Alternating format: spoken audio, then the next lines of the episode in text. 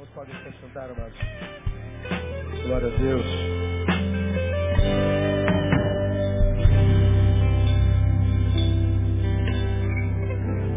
Para quem vem pela primeira vez na nossa igreja, nós estamos ministrando uma série de sermões, uma palavra expositiva sobre as características de uma verdadeira espiritualidade, fazendo uma análise existencial da espiritualidade que a gente vê nas igrejas evangélicas no Brasil. E o que o Brasil chama de espiritualidade, nós temos confrontado o que a gente tem visto com a palavra. Nós estamos desde fevereiro estudando isso. E nós traçamos daquela experiência que Jesus teve com os seus discípulos no monte onde ele transfigurou-se, onde apareceu Elias e Moisés, uma voz do céu que dizia, este é o meu filho amado em quem me comprazo. Nós traçamos o perfil de uma, de uma espiritualidade que seja de fato saudável, de uma espiritualidade que de fato faz bem à alma, de uma espiritualidade que de fato hum, seja balizada na palavra e de uma espiritualidade portanto, tem origem divina. Nós aprendemos desde fevereiro, portanto, há, há um pouco mais de, de, de, seis meses, ou quase seis meses, três características da verdadeira espiritualidade. Primeiro, ela é cristocêntrica. Este é o meu filho amado. Não mais lei em Moisés, não mais profecia em Elias, mas Cristo. A ele ouvi. Então, toda a espiritualidade que vai além de Cristo ou fica quem dele, que são muitas na igreja evangélica no Brasil, deve ser de todo desprezado. Se não passa por Jesus, nada tem a ver com Deus. Falamos sobre isso detidamente. Mostramos uma outra marca da verdadeira espiritualidade, é que essa espiritualidade, ela tem a cruz como a sua espinha dorsal. Não há espiritualidade que venha de Deus que exclua a cruz do seu, do seu, da, da sua centralidade. Lá no Monte da Transfiguração, Mateus registra o aparecimento de Elias, que representa a lei, de, Moisés, de, de Elias, que representa a profecia, e de Moisés, que representa a lei, registra a voz que vem do céu falando que é Jesus quem devemos ouvir, e Lucas diz do que a lei, Jesus e os profetas conversavam. Conversavam sobre a cruz. A cruz é o assunto da espiritualidade. E nós falamos que nós vivemos hoje um evangelho que tem desprezado a cruz. Um evangelho que é, tem mais a ver com, com esoterismo do que com espiritualidade do evangelho. A gente só fala de vitória, de, de, de superação, de, de, restituição, de riqueza, de prosperidade, seja tudo de bom apenas. Só acontece coisa boa com a gente. Só vitória, só vitória, só vitória. Só mentira, só mentira, só mentira. Porque ninguém vive só de vitória. O Evangelho de Jesus não só nos capacita para vencer, nos capacita para perder também. Estamos experimentados em qualquer coisa. Podemos qualquer coisa. Sofrimento faz parte da vida. Dor faz parte da vida de qualquer um. Mas se nós estamos de fato em Jesus, aconteça o que acontecer, nós vamos superar pelo poder do nome de Jesus e não por causa da nossa competência. Todavia, nós fizemos uma diferenciação entre o que é a cruz de Cristo e o que é a nossa cruz. Né? Se alguém quer vir após mim, tome cada dia a sua cruz, depois de negar-se a si mesmo, e me segue. Então a nossa cruz é uma coisa, a cruz de Jesus é outra. Nós aprendemos o que é a nossa cruz e aprendemos, aprendemos no episódio da crucificação. E nós aprendemos, numa terceira vertente, uma outra marca da espiritualidade saudável. É que ela anula o poder do medo. Ela anula o poder do medo. Anula o poder do medo em três vertentes. Ah, o medo do divino, o medo do outro e o medo dos tempos. Estamos ainda no medo do divino, terminamos hoje. Medo divino por quê? Porque nós vemos na Bíblia, em vários lugares, a, a, as pessoas se aproximando de Jesus e foram tomados por medo e Jesus disse, não tem mais, não tem mais, não tem mais. Ou seja, não há medo na espiritualidade que o Espírito de Jesus gera em nós. Quando você vir crentes com medo de Deus, com medo do, do, da mão de Deus, com medo do Deus que castiga, do Deus que joga no leito, do Deus que mata, do Deus que oprime. Essa espiritualidade não tem nada a ver com Deus, porque o amor de Deus lança fora todo o quê? Todo medo. Ninguém que se relaciona com o Deus da Bíblia se relaciona por medo. Ninguém. Se se relaciona com medo dele, não tem a ver com Deus da Bíblia, ainda que esteja numa igreja evangélica, ainda que seja diácono, presbítero, pastor, bispo, apóstolo, apóstolo primaz, o raio que o parta. É medo? Não tem nada a ver com Deus. Não se engane, minha ovelha. Você não é minha ovelha, você ouve seu pastor. Mas você que é membro de Bedânia, nunca se engane, nunca é o medo que nos aproxima de Jesus. Nós falamos sobre isso, estamos há quatro quartas-feiras, portanto, há um mês falando disso. Depois que falamos disso, nós passamos a fazer uma análise bem rapidinho, que de rapidinho não tem nada, sobre questões práticas, frutos práticos do medo na vida de um crente quando ele é tomado por ele. Algumas realidades práticas que são frutos desse medo. Nós aprendemos que o medo é, produz desconfiguração de projetos originais. Ou seja, ah, Deus tem um plano para mim, como, como aquele, vou falar já já de, de, de, de Pedro. É, é, Jesus vem andando sobre o mar, são tomados por medo. Jesus diz, não tem mais, gente, não tem medo quando sou eu. Ah, se é o Senhor mesmo, deixa eu ir. Bom, o projeto original, ir ao encontro de Jesus. Então vem, mas é mar, vem. Ele tinha um propósito, chegar até Jesus. E ele vai. Quando o medo chega, ah, o propósito é, é, é desconfigurado, ele que ia para frente começou a ir para baixo. O medo desconfigura o propósito de Deus. Deus tem um projeto para mim, Deus tem um sonho para mim, e o sonho é lá. Mas eu estou com medo, e eu paraliso. Desconfigurou o projeto original. Falamos sobre isso duas quartas-feiras. Impossibilita a alegria. Não há como um ser humano tomado por medo sentir alegria. O medo, quando toma, sequestra todos os sentimentos de um ser. Não há sentimento que seja compartilhado dentro do mesmo peito que está tomado pelo medo. Está com medo, não tem paz. Falamos sobre isso. E aprendemos na semana passada que o medo gera autoincredulidade, ou seja, diminui o valor que damos ao nosso próprio potencial. Há muita gente ficando pelo caminho, a maioria delas, não é porque o inimigo é poderoso, não é porque o sonho que Deus colocou no coração é impraticável, mas é simplesmente porque não crê em si mesmo. Por que medo? E aprendemos também que o medo deturpa a visão exata de Deus. É o que nós vamos estudar hoje. O medo deturpa a visão exata de Deus. Nós passamos aqui, no início dessa, dessa série, um vídeo, um, um, um áudio, de um pastor que estava na rádio e você viu lá ele falando.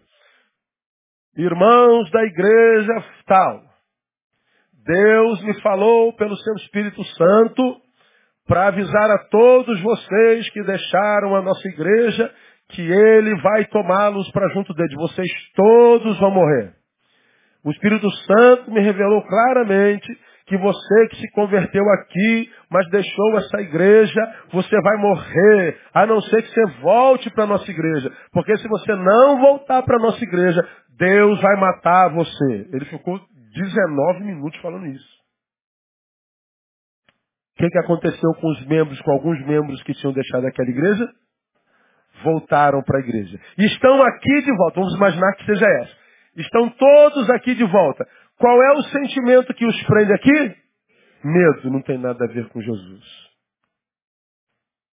Porque ou a gente está na presença dele por amor, ou ainda que aqui estejamos, nós não estamos na presença dele.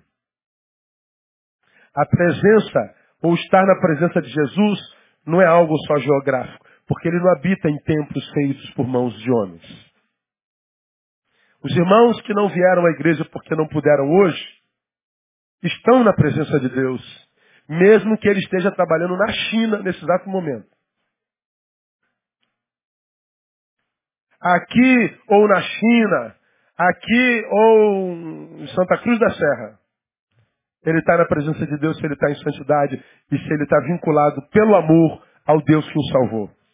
Então não tem a ver com a igreja Batista Betânia, com aquela igreja daquele pastor doido. Não. Porque se o medo é o que te prende ao lugar onde o cara imagina que é ali que Deus se manifesta, Então, ainda que você esteja naquele lugar que o cara imagina, Deus se manifesta, você não está ali para Deus porque Deus não te acha, porque o que domina teu coração é medo. Essa é uma visão equivocada de Deus.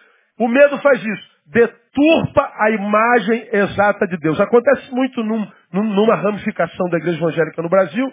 O seguinte, você ah, você se afastou da igreja por alguma razão. Sei lá, tu viu o podre do pastor, tu não concordou com a forma como a, a, a, tratou o pecado de irmão, excluiu, botou na rua, porque nós não podemos admitir o pecado no nosso meio, bota na rua e humilha primeiro, e você não gostou, e você foi embora. Aí você se afasta, os irmãos da igreja param de falar contigo. Quando você passa na rua, viram as costas para você. Não te cumprimentam. Porque você abandonou a igreja e foi para o mundo. E quando alguém abre a boca para falar contigo, alguém fala assim, irmã, volta para a igreja porque Deus me disse que vai mandar a irmã para o leito. Como essa palavra leito é comum naquela vertente da igreja evangélica, né? Olha o leito, irmã.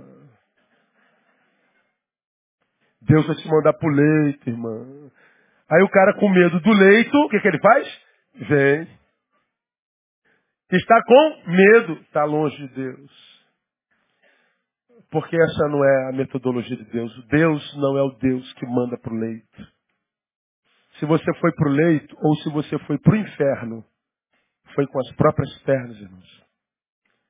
Porque quando nós o conhecemos, nós conhecemos a verdadeira liberdade. Se pois o Filho nos libertar, verdadeiramente sereis livres. E como você tem aprendido aqui, quando o Filho liberta, nos liberta até caso queiramos, uma vez livres, nos vermos livres dele, que é o libertador. Deus me libertou. Estou livre mesmo, Jesus. Tá, meu filho, então quero me ver livre até de ti, Deus. E eu saio da presença dele. Deus não vai botar um capreço na minha boca, uma coleira no meu pescoço. Não, eu te libertei menos de mim mesmo. Você é obrigado a me, me servir. Não, Deus diz, não, você está livre até de mim se quiser, filho. E o filho vai embora viver carreira solo. O que, que acontece? É a, a, a história do filho pródigo reproduzida. Ele se libertou do pai e caiu no chiqueiro. Agora, foi o pai que jogou o filho pródigo no chiqueiro? Não. Como é que o filho pródigo foi parar no chiqueiro? Me digam vocês. Com as próprias pernas. Castigo de Deus. Não, Deus não tem nada a ver com isso, cara. É burrice sua. Para quem escolheu viver longe de Deus, nem o diabo precisa trabalhar na vida dele. Ele já é o seu próprio Satã. É difícil entender isso, cara? Não é, né? Ou eu sou totalmente livre, inclusive do libertador, ou eu sou parcialmente livre, porque eu sou livre de tudo, menos dele.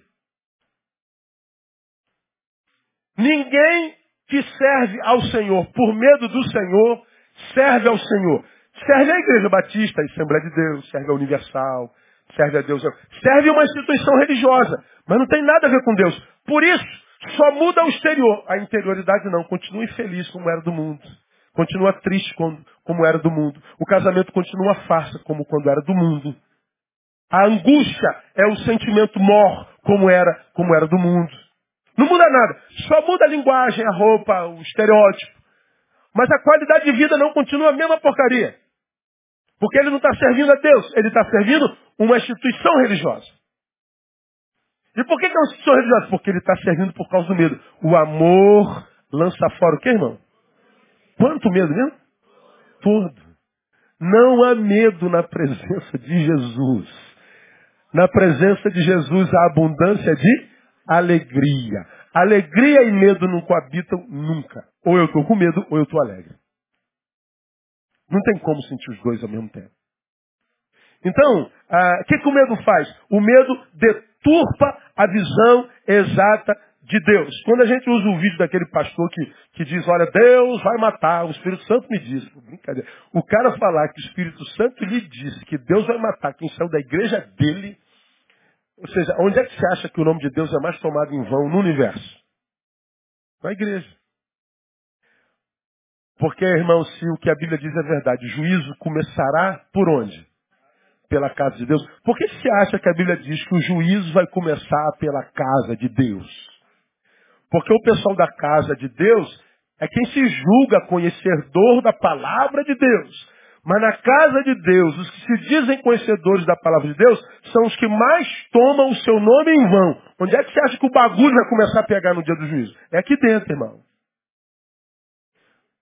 Porque lá eles fazem por ignorância. A gente por rebelião. Por hipocrisia. Por mentira. É aqui que o juízo começa. E aí quem brinca de ser crente, quem brinca de ungidão, de santarrão. Ah, eu queria estar lá para ver, irmão. Queria estar os, os, as estrelas gospel. Aquele pessoal que bota jugo em cima das pessoas. Gente que diz, passei uma semana no monte orando por vocês. Deus vai dar vitória, dá uma oferta grande aqui para mim. Ah, irmão, eu quero estar lá. Gente que diz que é por causa do meu sacrifício no monte, no meu sacrifício que eu fiquei uma semana sem comer, Deus vai te dar a tua vitória. Deus vai te dar a tua vitória por causa do que Jesus fez, não por causa do que o pastor fez. Deus vai te dar a vitória por causa do que Jesus pagou e não por causa do preço que eu paguei.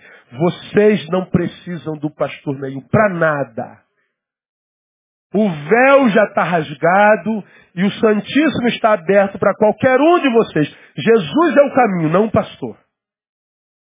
Então não há medo do pastor, não há medo do, de nada. É só amor.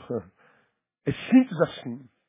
Então qualquer sujeito que aparece aqui no meu lugar dizendo você não obedeceu o ungidão, está perdido. Não, essa palavra não vem de Deus não, irmão. Você tem que obedecer ao Rei dos Reis. Se obedece ao Rei dos Reis, se submete ao seu pastor fácil, porque vai ver Deus dele. Se você está submisso a Deus, você sabe discernir se o pastor está com Deus ou não. E se o pastor estiver com Deus, ele não vai lançar medo na tua vida nunca. Pelo contrário, tu pode ouvir uma palavra de Deus na boca do pastor, e é uma palavra de exortação, uma palavra dura, que vai te fazer tremer diante dele. Mas medo você não vai sentir. É uma burdoada de Deus, mas você sai de lá feliz. Como é que foi o culto? Cara, eu só levei no lombo hoje. Hoje, hoje Jesus me jogou no chão, me pisou. Tá! Mas eu estou feliz, cara. Ele me trouxe a consciência. Você entende o que eu estou falando, senhor? Não é medo. Ele traz a consciência.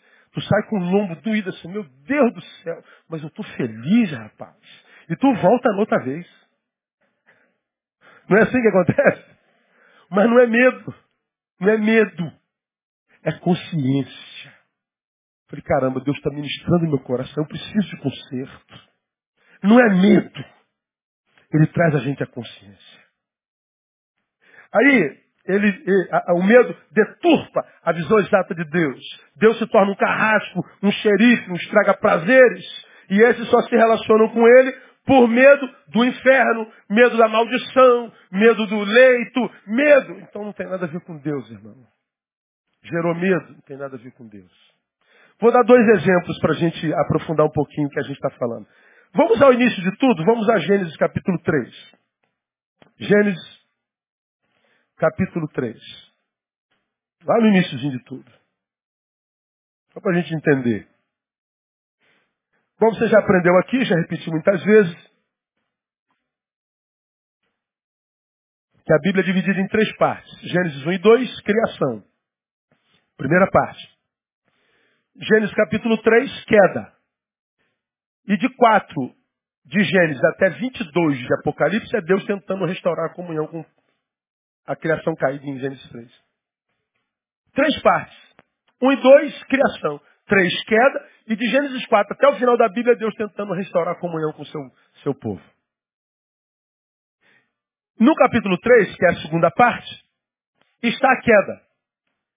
Na queda, nós encontramos o medo lá pela primeira vez. Que é Gênesis capítulo, capítulo 3, está no versículo 10. O homem peca. E aí, Deus vem passear no jardim. E, e ele fazia isso todo dia à tardia, desde sempre. Mas depois do pecado, Deus vem ao jardim e Adão não está lá. Porque o homem já havia pecado. E Deus já sabia disso. Deus passa no jardim, Adão não está lá sentado naquela mesma pedra, naquele mesmo lugar, debaixo daquela mesma árvore, esperando a presença de Deus para trocar uma ideia. Quando Deus chega lá debaixo da árvore, em cima da pedra, Adão não está lá. Aí Deus vai passear no jardim, já preguiçoso isso aqui. Onde é que Adão está? Escondido atrás da moita.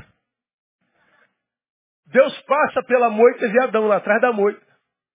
E Deus ainda brinca com o homem, como quem dá oportunidade. Adão, onde é que tu estás, Adão? Adão está ali atrás da moita, achando que dá para se esconder de Deus atrás da moita. Ô Adão, onde é que tu estás, Adão? Que eu não estou te vendo, Adão. Ah, Deus, eu, eu, ao versículo 10, a resposta do cara. Ouvi a tua voz no jardim e tive o quê? Medo, porque estava nu escondido. Quem te mostrou que estava nu? Comeste da árvore que te ordenei que não comestes? Alguém respondeu, a mulher que tu me deste. Perceba, irmão. Deus sabia que Adão estava atrás da moita? Sim ou não? Deus já sabia que Adão já tinha comido do fruto? Ou seja, já havia desobedecido? Já. Quando Deus pergunta, quem te mostrou que estava nu? Deus já sabia a resposta dessa pergunta? Agora, vamos imaginar que Adão não faça assim, ah, Deus, eu tive medo, me escondi. E Adão tivesse no mesmo lugar e Deus, olha, aconteceu uma coisa horrível. Eu te desobedeci. Estou aqui para confessar que eu fiz besteira. Será que a história seria diferente? Eu acho que sim. Quando Deus pergunta assim, Adão, quem te mostrou que estava... Então tá, Deus, eu vou te falar o que aconteceu. Ó. Mas não ele diz, foi a mulher. Ô Eva, ó, outra chance. Ô Eva, quem? Foi a serpente. Ninguém assume culpa, ninguém confessa, ninguém nada. Agora diz que no versículo 10, ouvi a tua voz, tive o quê?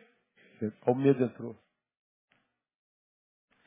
O medo, o que, que ele faz? Ele desconfigura o projeto original.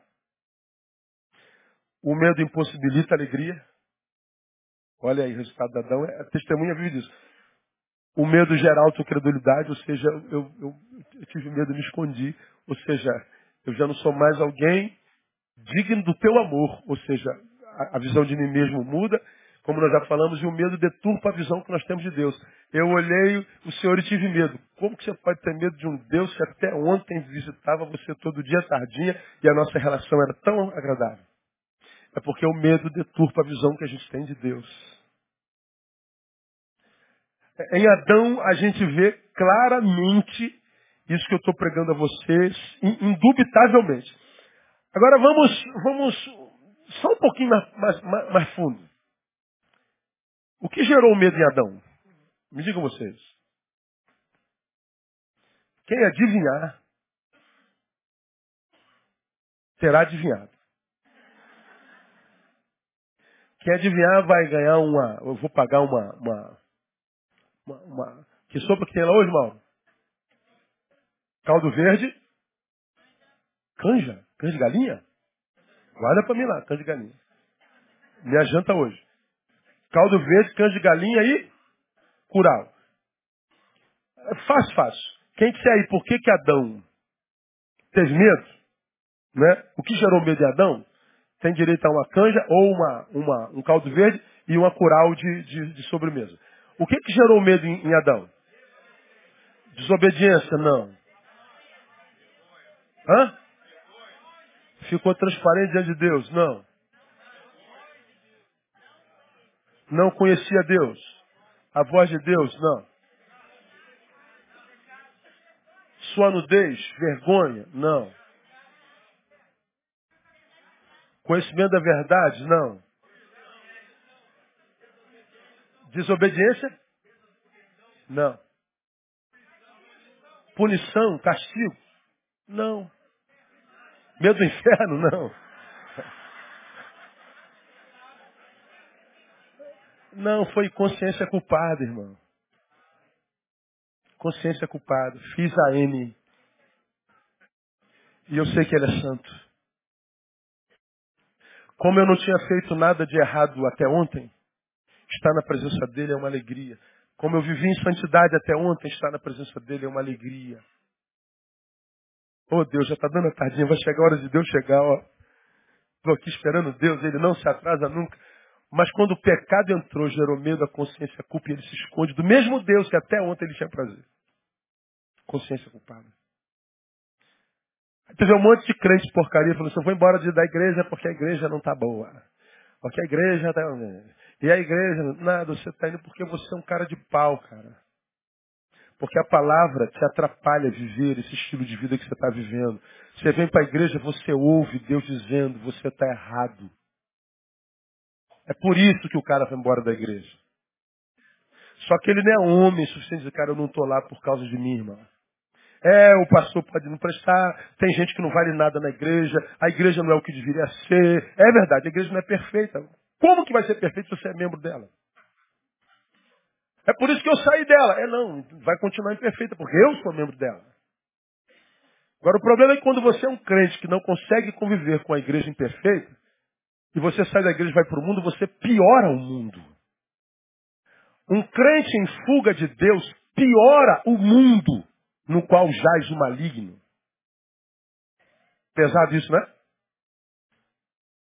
Um crente em fuga de Deus é pior do que um pecador sendo usado pelo diabo. Mas o cara diz assim, não é por causa da igreja. Ele está dizendo assim, eu estou saindo da igreja por causa dos Judas que tem lá. É verdade, mas e os Pedros, os Joões, os Tiagos? Tu está abandonando os dez por causa de um? Quem é pior aqui? É Judas ou você? Jesus não disse que joio e trigo cresceriam juntos? Ou será que eu estou enganado? E quando é que eles seriam separados?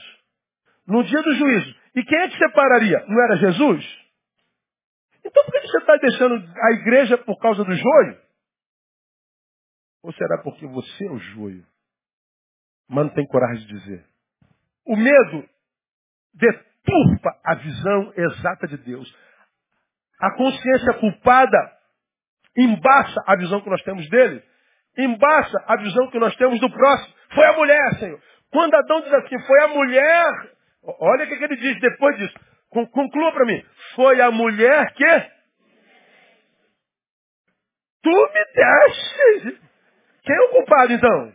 É o Senhor. O Senhor que me deu essa desgraça aqui. Eu estava bem sozinho, mas o que, que tu fizeste? Olha o que, que o cara diz para Deus. E essa história não se repete hoje o tempo todo.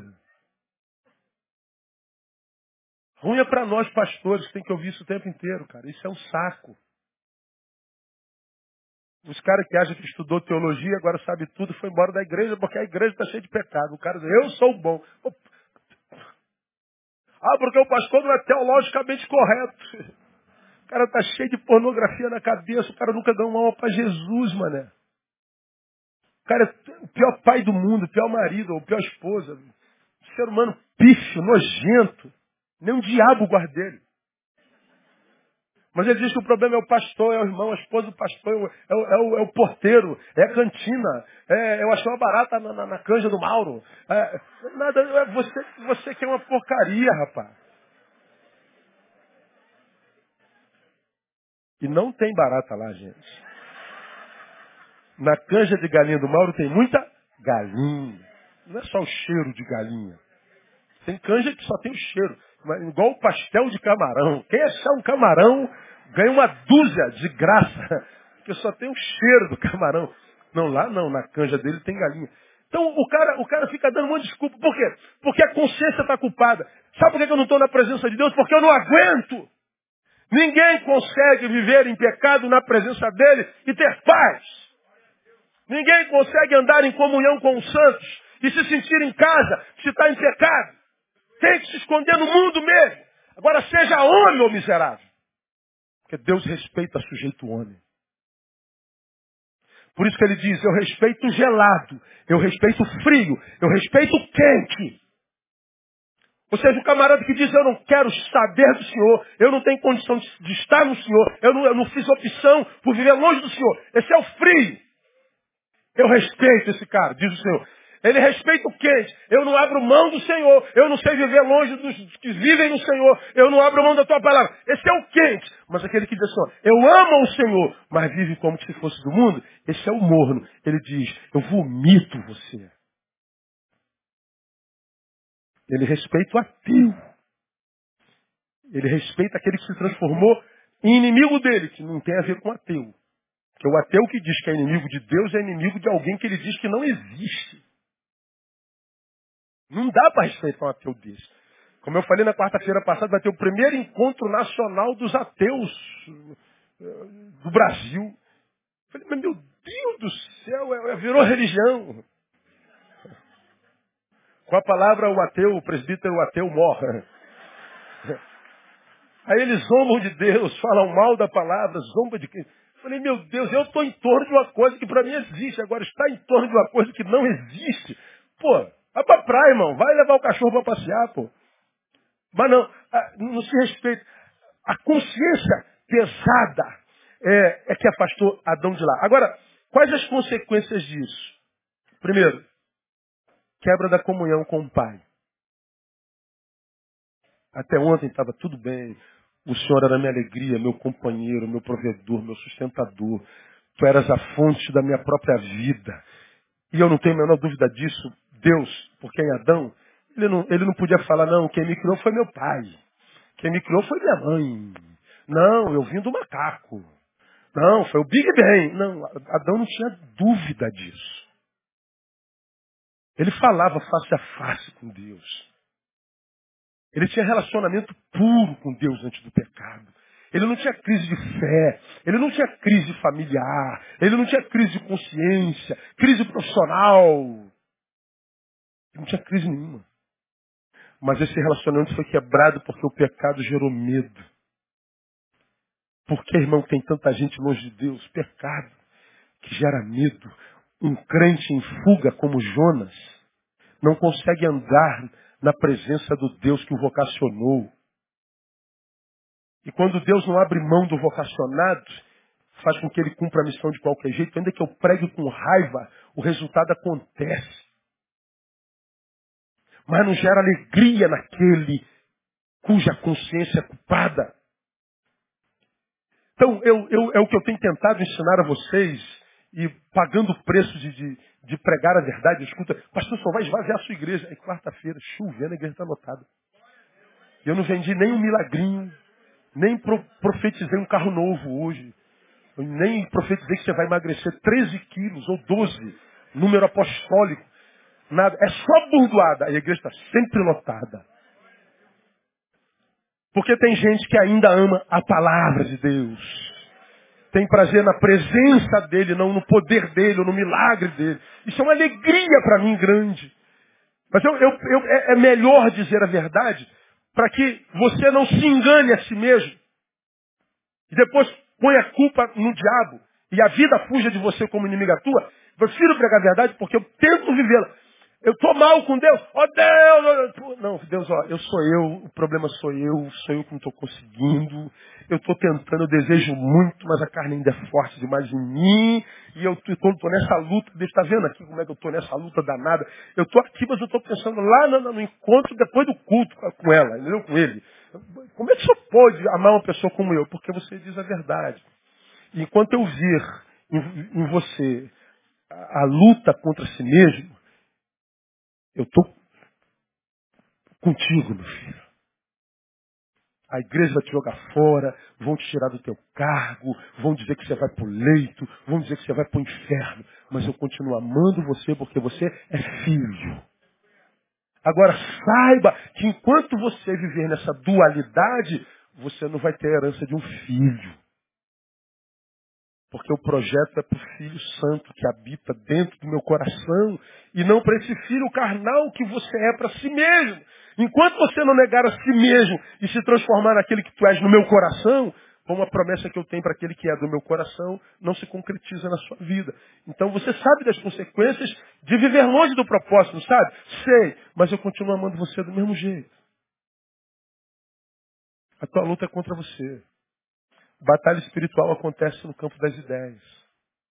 Batalha espiritual não é contra aquele demônio que vem na igreja no horário do culto de libertação. Aquele demônio que te pega e te traz para a igreja. Não é não, é aquele igualzinho que tomou Judas e fez com que ele fosse ganhar dinheiro com o nome de Jesus. Tomou Judas e fez com que ele planejasse a prisão do Messias. É aquele que tomou Judas e não fez ele babar nenhuma vez, não jogou a mão dele para fora, não ficou torto, nada. Deixou ele dentro da mais plena razão, endemoniado, mas cheio de si e de ganância e de inversão de valores. É com esse diabo que eu, que eu, que eu, que eu me preocupo. Aquele que pegou o irmãozinho lá do final, aí trouxe ele para a igreja e faz a irmã falar com voz de homem. Oh, obrigado, Satanás. Pelo menos tu trouxeste para a igreja. Sai em nome de Jesus. Mano. Converte aí, irmã. Eu converto. Quem trouxe a mulher foi o diabo. Esse diabo é uma bênção. Porque se eu tivesse o poder que esse demônio tem, eu pegaria esse sujeito e jogava ele debaixo do ônibus. Eu pegaria esse sujeito, enfiava cocaína na veia dele. Se eu tivesse o poder desse demônio de tomar mesmo o corpo dele, eu faria ele cantar a mulher daquele irmão, que aquele irmão com raiva mataria ele. Mas não, o diabo pega ele e traz para a igreja aí no dia de culto de libertação, né? nem culto de louvor. E a igreja acha que está fazendo um grande papel junto ao reino de Deus e ao mundo, lutando contra Satanás. Qual? O que traz as pessoas para a igreja. E tem um outro aqui, ó, no apóstolo, torcendo a igreja para tirar dinheiro do teu bolso. Está aqui tomando o bispo e dizer, irmã, Deus mandou a irmã deitar comigo. Está aqui tomando o coração do pastor dizendo, Deus me falou que é o irmão que vai me ajudar com esses 30 mil que eu estou precisando. E você pega o empréstimo para pagar em 70 anos para abençoar o pastor que disse que foi o Espírito Santo que disse para você dar ele. A gente acha que é aquela irmã lá que está endemoniada. Consciência pesada quebra relacionamento. Relacionamento só é possível no amor. Nunca no medo, nunca na desconfiança, nunca na culpa. O medo muda o que nós somos em essência, porque mudou o que em essência Deus é para nós. Então, isso é o que aconteceu com Adão. Uma outra consequência do medo de Adão, desconfiguração do que Deus é nele, de amigo, a ameaça. Aí eu ouvi a tua voz e temi. Pô, agora eu sou ameaça para tu. É, me disseram que o senhor vai me botar no leito. Me disseram que o senhor vai esmagar a minha cabeça. Me disseram que o senhor vai me punir. Mas de onde, de onde que esse Deus nasceu aí, meu filho? É a desconfiguração da essência de Deus nele. De, de, de, de protetor para possível destruidor. De presença desejada a presença amedrontada. Agora, olha que coisa linda. Adão, o Deus, Deus muda na cabeça de Adão, mas Deus não muda em essência. Olha que coisa linda. Adão peca, não se arrepende, passa a bola. Não se responsabiliza. Deus o expulsa do jardim.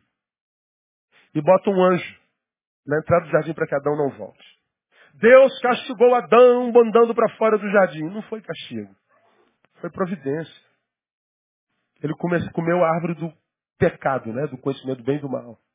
Só que dentro do jardim tinha a árvore da vida eterna. Se Adão, agora em pecado, comesse a árvore da vida, o que, que aconteceria com a gente? Viveríamos eternamente em pecado. Por amor, Deus tira Adão do jardim. Ou seja, você mudou. Para você eu mudei, mas eu continuo mesmo, amando você do mesmo jeitinho. E de três de Gênesis em diante, Deus tentando restaurar a comunhão com a humanidade com a qual houve a ruptura em Adão. Esse é Deus que a gente serve. Mas a gente está pregando aí um Deus que é carrasco que vai botar você no leito, que vai pesar a mão sobre a sua cabeça, porque você se levantou contra não sei quem, porque Deus vai esmagar você, Deus vai... Que Deus é esse, cara? O Deus que a gente prega ama o nosso maior inimigo, da mesma forma como nos ama. Deus ama Fernandinho Beiramar tanto quanto ama minha filha. Deus ama o pessoal do Talibã, que mata milhares de inocentes, estupra crianças e mulheres, tanto quanto ama a mim e a você.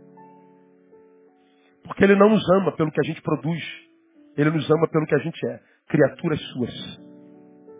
Mas cadê que os crentes do Deus amedrontador acreditam nisso? A gente acha que Deus tem filhos prediletos. E quem são os filhos prediletos? Nós. Agora, onde que você aprende isso? Na igreja. Mas na Bíblia não. Na Bíblia Deus é amor e pronto. Gerou desconfiguração do que Deus é. Para a gente terminar, nosso tempo acabou. Só um outro exemplozinho, não vou comentar. Ah, Pedro, já estamos, Marcos capítulo 4, Pedro pediu para ir ter com Jesus no meio do mar. Vem. Pedro foi. Diz o texto que as ondas e o vento começaram a bater e soprar. E Pedro então teve medo. E começou a afundar, submergir. Quando ele começou a submergir, diz o texto, Senhor, salva-me. Aí Jesus veio, pegou ele pela mão. Por que temeis? Homem de pouca fé. O que gerou medo em Pedro? Foi consciência culpada? Não, foi circunstância. Quando ele estava olhando para Jesus e tinha um projeto, chegaram até ele, ele andou até sobre as águas. Quando ele tirou os olhos de Jesus, olhou para a circunstância de começou a afundar. Por que, que a vida de tantos de nós afunda? Porque ao invés de continuar olhando para Jesus, olha para o problema. Se olha para Jesus, está vendo alguém que é maior do que o problema. Quando olha para problema, questiona se Jesus vai ajudar a resolver. Começa a afundar. Ao invés de falar, mas Jesus salva-me, ele nem consegue porque o medo tapa a boca. O medo gera incredulidade. As consequências em Pedro foi dúvida no lugar da fé. Sem fé é impossível agradar a Deus. E segundo, mudança de rumo. Ele estava no encontro de Jesus, agora está vindo para baixo. Medo. Por quê? Porque o medo produz desconfiguração do projeto original, impossibilita alegria, gera auto-incredulidade, deturpa a visão que nós temos de Deus. O Deus do medroso é muito parecido com o diabo. Agora, o Deus do homem de fé, que vive uma espiritualidade saudável, é um Deus que, ainda que eu esteja afundando e diga, salva-me, a mão dele está lá. Ainda que eu esteja no fundo do mar, ele manda um peixe. E ainda que eu vá para o fundo de um peixe, ele faz o peixe me vomitar no lugar do meu projeto. Servimos a um Deus que fora do mar, dentro de um barco, disse para o mar, cessa, ele cessou. Foi um Deus que dentro do mar conseguiu andar sobre as águas. Foi um Deus que no fundo do mar salvou um profeta. Fora, em cima ou no fundo do mar, está tudo dominado por Jesus. Onde quer que você se encontre, o Deus que a gente adora é Senhor. Como que eu posso ter medo? Por isso que a Bíblia diz, se você o ama, o amor lança fora todo medo. A verdadeira espiritualidade anula o poder do medo do divino. E que Ele nos abençoe para vivermos essa espiritualidade. Amém, irmãos? Na quarta-feira a gente volta e nós vamos falar o medo na outra vertente, o medo do próximo. A verdadeira espiritualidade me livra do medo que eu tenho de você, do mal que você possa me fazer, da sua crítica, da sua rejeição, da competição. O, o medo me livra do próximo. O medo me livra do outro. Porque só livre do outro eu posso amá-lo. Se não houver libertação do próximo, o que sobra é alguém que abusa e o abusado. Alguém que oprime o oprimido. Alguém que gera medo e o medroso. E onde há medo no amor, onde há dono e propriedade no amor, onde há patrão e servo no amor, só amor entre iguais. Por isso casamentos acabam, um vira dono do outro. Não há amor onde há dono e propriedade. Só amor se formos iguais. Então quando, quando a espiritualidade nos alcança, me livra do medo divino, mas me livra do medo do outro e me livra do medo dos tempos. Seja do passado, seja do presente. Na quarta-feira que vem a gente vai falar sobre o medo do outro. Aí quando você tiver de posse dessa espiritualidade, livre do medo, você está livre para ser livre. A gente liberta a liberdade cativa em nós. Porque tem um monte de gente que foi liberta por Jesus, mas a liberdade está cativa. Aí vive como se fosse escravo. Agora, a liberdade de Jesus nos livra e livra a liberdade. Me dá liberdade para ser livre. Cara, o negócio é lindo demais. É, é impossível se apaixonar por um Deus como nós. O Deus dos evangélicos é terrível. Ele parece muito com o diabo. O Deus do leito, Deus do, do castigo, do chicote. Deus que oprime do olha, ai meu Deus, ai Jesus, tem misericórdia, Jesus tem misericórdia, eu vou, eu vou